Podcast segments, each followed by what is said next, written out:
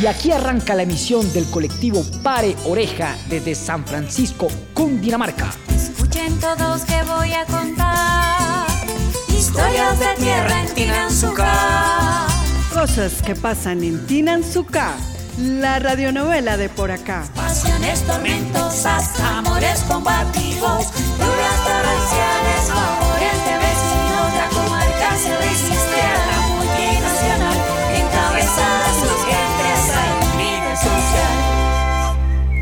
Capítulo noveno. Entre copa y copa. Cuando el doctor Humberto, jefe de Magdalena en The Shining, salió de la oficina luego de hablar con ella, estaba muy molesto y lo primero que hizo mientras caminaba de un lado para otro en la esquina del parque fue llamar a su oficina para poner en marcha la búsqueda de un reemplazo para Magdalena. Por allí estaba Ignora, obviamente parando oreja. ¿Aló? ¿Aló? Que joda con esta señal por acá en Tinanzuca. ¿Aló? ¿Aló? Vea, si me escucha, tome nota que es urgente.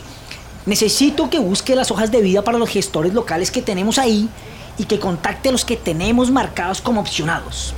¿Aló? ¿Aló? Sí, porque la ingeniera que tenemos acá no salió faltona. Se pasó para el otro bando. ¿Me escuchó?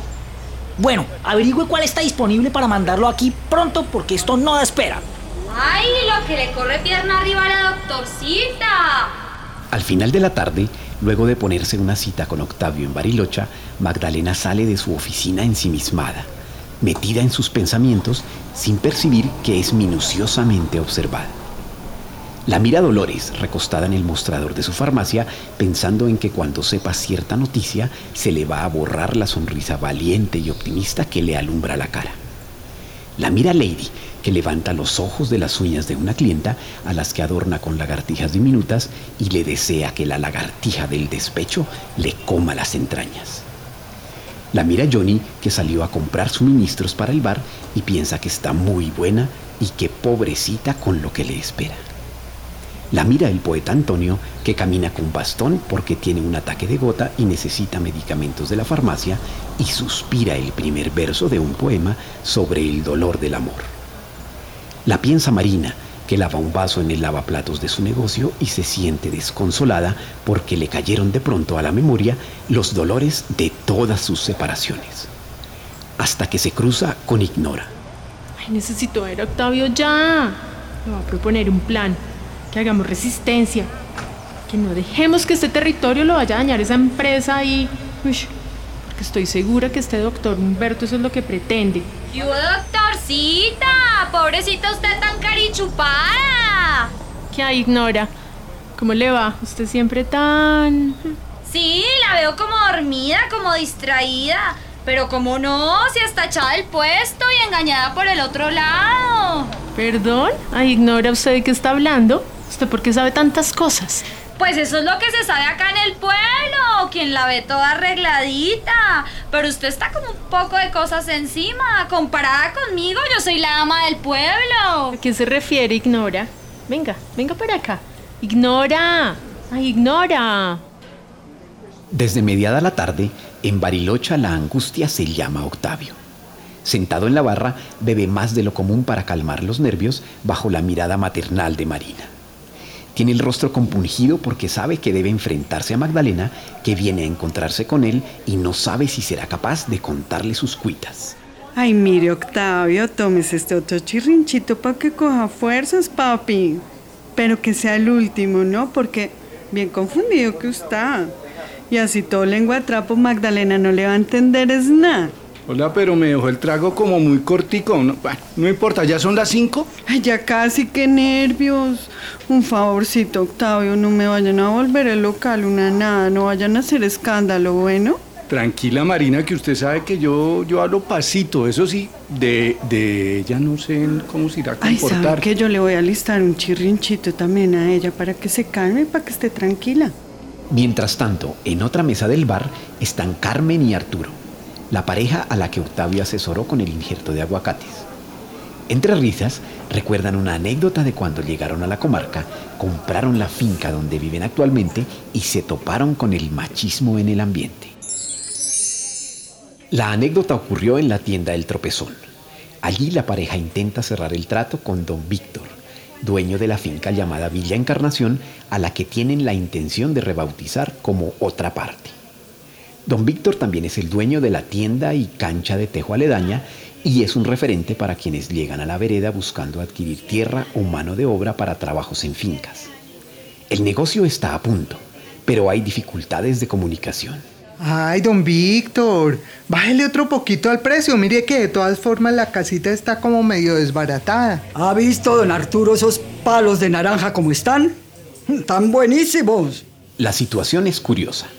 Carmen, que es la compradora, le habla a don Víctor, pero este la ignora y solo le habla a Arturo, que retransmite las palabras de Carmen. Venga, Víctor, pero escucha a mi mujer, que si le va a bajar el precio de la finca. Pero, don Arturo, ¿para qué le voy a bajar si los palos de naranja están buenos? Si tiene la casa en el plancito y hay piedra buena. ¿Eso para qué se le va a bajar? Ay, pero mire, don Víctor, la casa está muy chiquita y se está cayendo, don Víctor. A ver, don Arturo, ¿para qué va a insistir en eso? Si puede ahí sembrar sus buenas matas de plátano y le puede hacer portadita bien bonita en el camino. Hombre, mi mujer tiene toda la razón, la casa está muy chiquita. Ay, don Arturo, pero si tiene tanta tierra, ¿para qué quiere una casa grande? Ay, es que de todas formas toca sacar la plata para arreglar la casita, hombre, entienda. Eso no se preocupe, don Arturo, que allá afuera puede hacer los asados para toda la familia y todo el personal que llegue. Eso no se preocupe, que en el campo casa chiquita no existe. Pero Víctor, párele bolas a mi señora, que hay que dejar algo de plata para arreglar la casa. Hombre, don Arturo, pero si consiguieron plata para comprar la finca, pues consiguen plata para arreglar la casa. De a poco, sí. Eso a usted le rinde. Ja. Pero pues hagamos una cosa, don Víctor. Partamos diferencia. Entonces, ¿qué dice, don Arturo? Póngase la mano en el considere y cerremos el negocio. Pues cerremos el negocio, pero como dice mi mujer, partamos diferencias. Uy, está dura la vaina. Coménzame a ver. Mire, don Víctor, yo soy veterinario, hagamos un trueque. Entonces yo le atiendo a los animales por lo que falte. Víctor, mire que la oferta es buena. Carmen le puede hacer sus trabajos con los animales. Ella es muy buena en eso y ahí le va pagando lo que le hace falta, pero con trabajo. Entonces, si usted, don Arturo, me completa con trabajo de su mujer, pues, pues está, está bueno. Cerremos el trato. Camina, nos tomamos una fría, una cervecita. Ay, pues muy bueno cerrar negocio, Víctor, pero la verdad es que yo no tomo. Ah, pero don Víctor, en cambio yo sí, rico, tomémonos algo para celebrar este negocio. Eh, eh, bueno, don Arturo, está como tarde, ¿no? Mm, Mañana me toca ir al ordeño. Bueno, se cuida, don Arturo.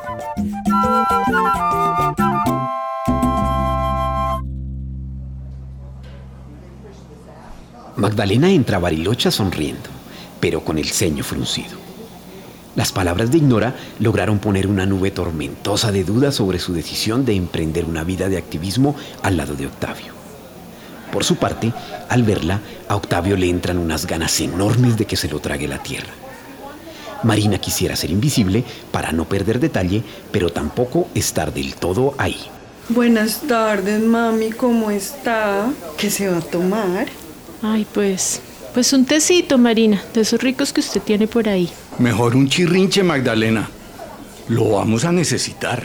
Ay, sí, eso está mejor, más apropiado. Ah, ¿y eso? ¿Por qué están tan contentos? ¿Qué estamos celebrando? La vida. Eso, eso, Marina. Estamos celebrando la vida. Ay, qué bueno. Ay, además es la primera vez que me voy a tomar un chirrinche. Justo hoy lo necesito, que ha sido un día como, ay, de tristeza, de felicidad, altibajos. Cuando Marina se retira, Magdalena y Octavio tienen un momento de intimidad. No sabes todo lo que me ha pasado hoy. Bueno, pero ya pasó. Uy, a mí también me han pasado cosas, Magdalena. Cosas. Ay, sí, ¿de verdad?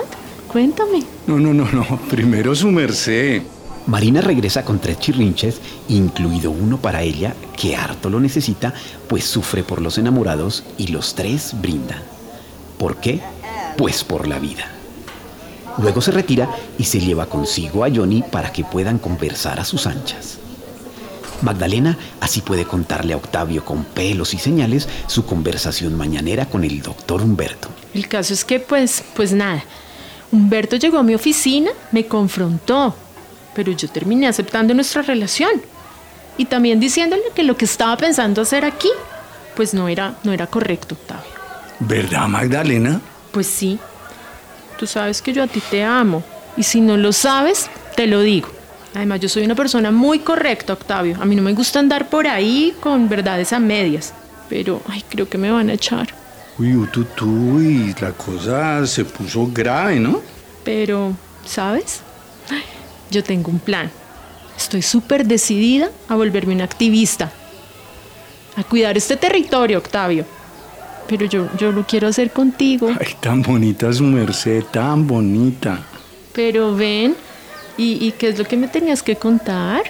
Pues, eh, ¿cómo le digo, Magdalena? Eh, yo que iba tan embalado con lo de nosotros, tan feliz estaba y fíjese que apareció como un inconveniente, pues, un- un- una dificultad. Mm, ajá. Cosas del pasado, Magdalena. Claro, el pasado reciente de pronto. Ah, Y, ay, yo no sé, yo soy malo para dar tantas vueltas. Eh, no sé cómo decirles la verdad. pero ¿seguimos hablando del corazón? Sí, seguimos hablando del corazón, Magdalena, y de otras partes del cuerpo, sí, la verdad. Ay, no, qué pereza.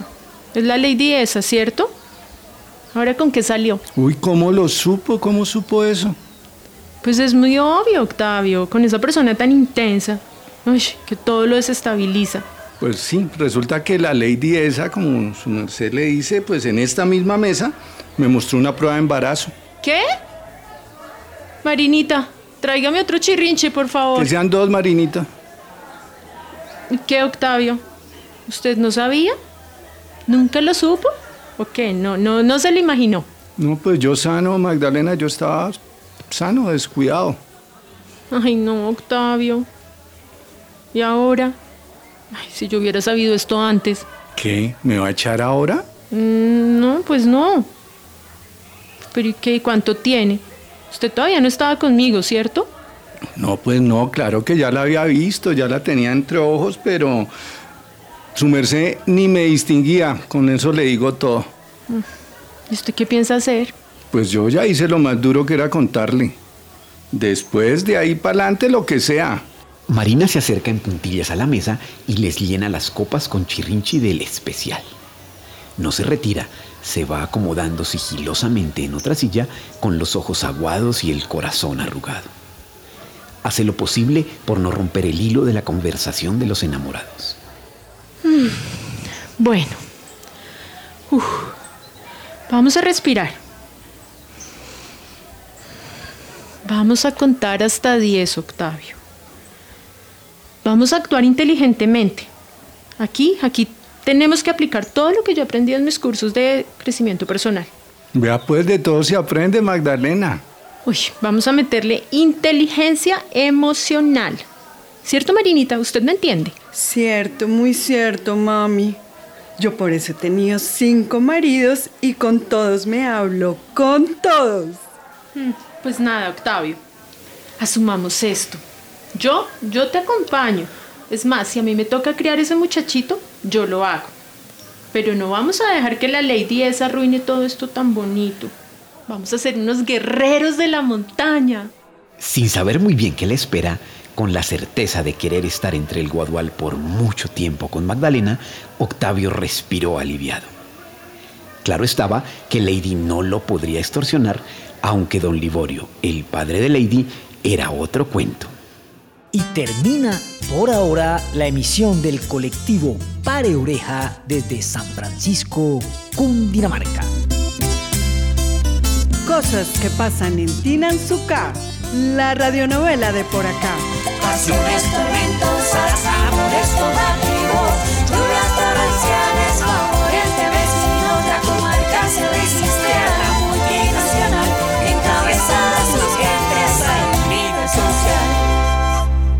Una producción realizada con el apoyo del Ministerio de Cultura, Programa Nacional de Estímulos.